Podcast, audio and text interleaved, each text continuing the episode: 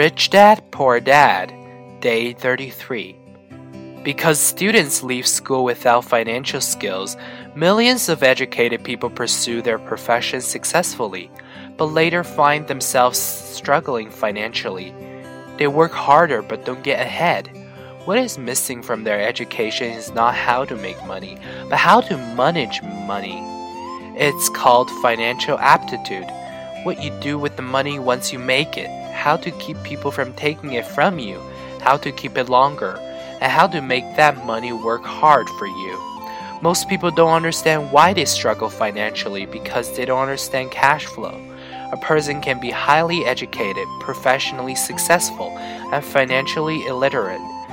These people often work harder than they need to because they learned how to work hard, but not how to have their money work hard for them.